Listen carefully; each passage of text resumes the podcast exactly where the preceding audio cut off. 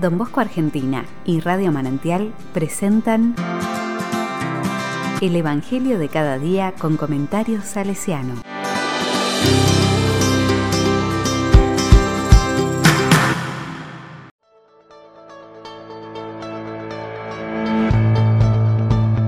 Domingo 27 de marzo de 2022, cuarto domingo de Cuaresma. Lucas 15 del 1 al 3, 11 al 32. Corrió, lo abrazó y lo besó.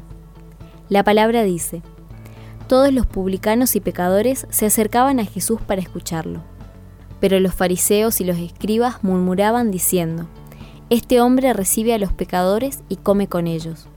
Jesús les dijo entonces esta parábola. Un hombre tenía dos hijos. El menor de ellos dijo a su padre, Padre, dame la parte de la herencia que me corresponde. Y el padre les repartió sus bienes.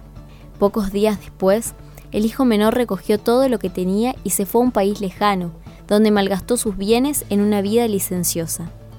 Ya había gastado todo, cuando sobrevino mucha miseria en aquel país, y comenzó a sufrir privaciones. Entonces se puso al servicio de uno de los habitantes de esa región, que lo envió a su campo para cuidar cerdos. Él hubiera deseado calmar su hambre con las bellotas que comían los cerdos, pero nadie se las daba. Entonces recapacitó y dijo, ¿Cuántos jornaleros de mi padre tienen pan en abundancia, y yo estoy aquí muriéndome de hambre? Ahora mismo iré a la casa de mi padre y le diré, Padre, pequé contra el cielo y contra ti, ya no merezco ser llamado hijo tuyo. Trátame como a uno de tus jornaleros. Entonces partió y volvió a la casa de su padre. Cuando todavía estaba lejos, su padre lo vio y se conmovió profundamente. Corrió a su encuentro, lo abrazó y lo besó. El joven le dijo, Padre, pequé contra el cielo y contra ti, no merezco ser llamado hijo tuyo. Pero el padre dijo a sus servidores, Traigan enseguida la mejor ropa y vístanlo, póngale un anillo en el dedo y sandalias en los pies. Traigan el ternero engordado y mátenlo. Comamos y festejemos, porque mi hijo estaba muerto y ha vuelto a la vida. Estaba perdido y fue encontrado. Y comenzó la fiesta. El hijo mayor estaba en el campo. Al volver, ya cerca de la casa, oyó la música y los coros que acompañaban la danza, y llamando a uno de los sirvientes, le preguntó qué significaba eso.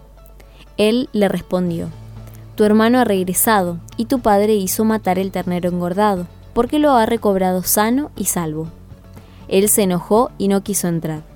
Su padre salió para rogarle que entrara, pero él le respondió, Hace tantos años que te sirvo, sin haber desobedecido jamás ni una sola de tus órdenes, y nunca me diste un cabrito para hacer una fiesta con mis amigos.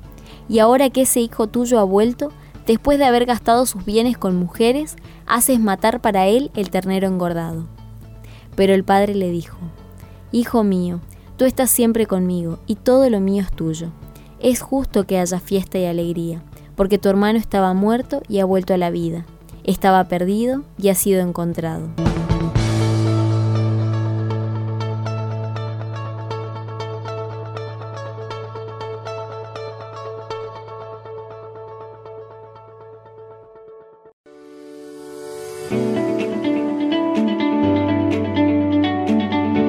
La palabra me dice, el cuarto domingo de Cuaresma es conocido también como el Domingo de la Alegría.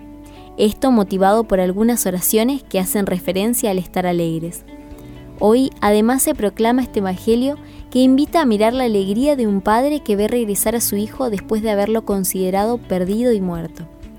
Siempre como que nos han enseñado a mirar al hijo pródigo o al hermano mayor, también pródigo él por otros caminos, lejos de su padre. Yo quisiera hacer hincapié en la alegría del papá que ve regresar a su hijo y en la insistencia a que el hermano mayor entre a la fiesta de su hermano menor. Es la experiencia que deberíamos hacer en el sacramento de la reconciliación, la alegría. Cada vez que como hijos e hijas pródigos, o hermanos y hermanas mayores duros y sin misericordia, volvemos al encuentro sincero, sencillo, humilde con el Padre Dios. Él hace fiesta. Miremos, cuando todavía estaba lejos, su padre lo vio y se conmovió profundamente. Corrió a su encuentro, lo abrazó y lo besó, y el padre dijo a sus servidores, Traigan enseguida la mejor ropa y vístanlo, Pónganle un anillo en el dedo y sandalias en los pies.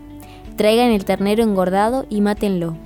Comamos y festejemos, porque mi hijo estaba muerto y ha vuelto a la vida. Estaba perdido y fue encontrado. Ni siquiera dejó que terminara de decir el discurso que había preparado para su papá. Pudo más la alegría del reencuentro. Este es nuestro Dios, el que nos vino a mostrar Jesús. Un Dios rico en misericordia, un Dios lleno de alegría, un Dios que no mira tanto los pecados que hemos cometido, sino más bien nuestro deseo sincero de volver a la casa paterna. En este tiempo cuaresmal estamos invitados a hacer experiencia de este buen Padre Dios. ¿Nos animamos?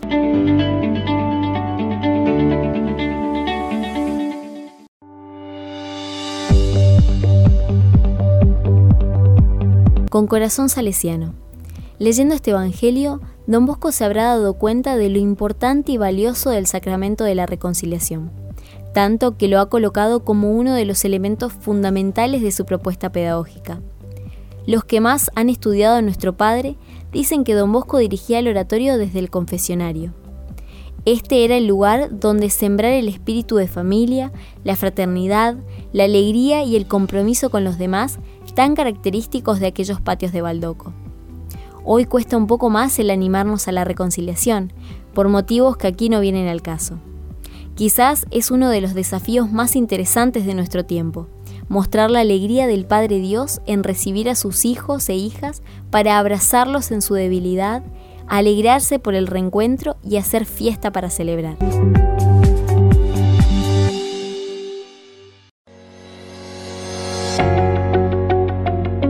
A la palabra le digo, Padre Dios, que siempre nos esperas, que todas las tardes sales a mirar el horizonte para ver si tu hijo o hija está volviendo a casa, que cuando alguno vuelve te alegres y hace fiesta, te damos gracias por tu gran misericordia, por tu bondad sin límites. Que nos animemos a confiar en ti y emprendamos el camino de regreso a casa para poder celebrar la fiesta del perdón y del encuentro. Amén.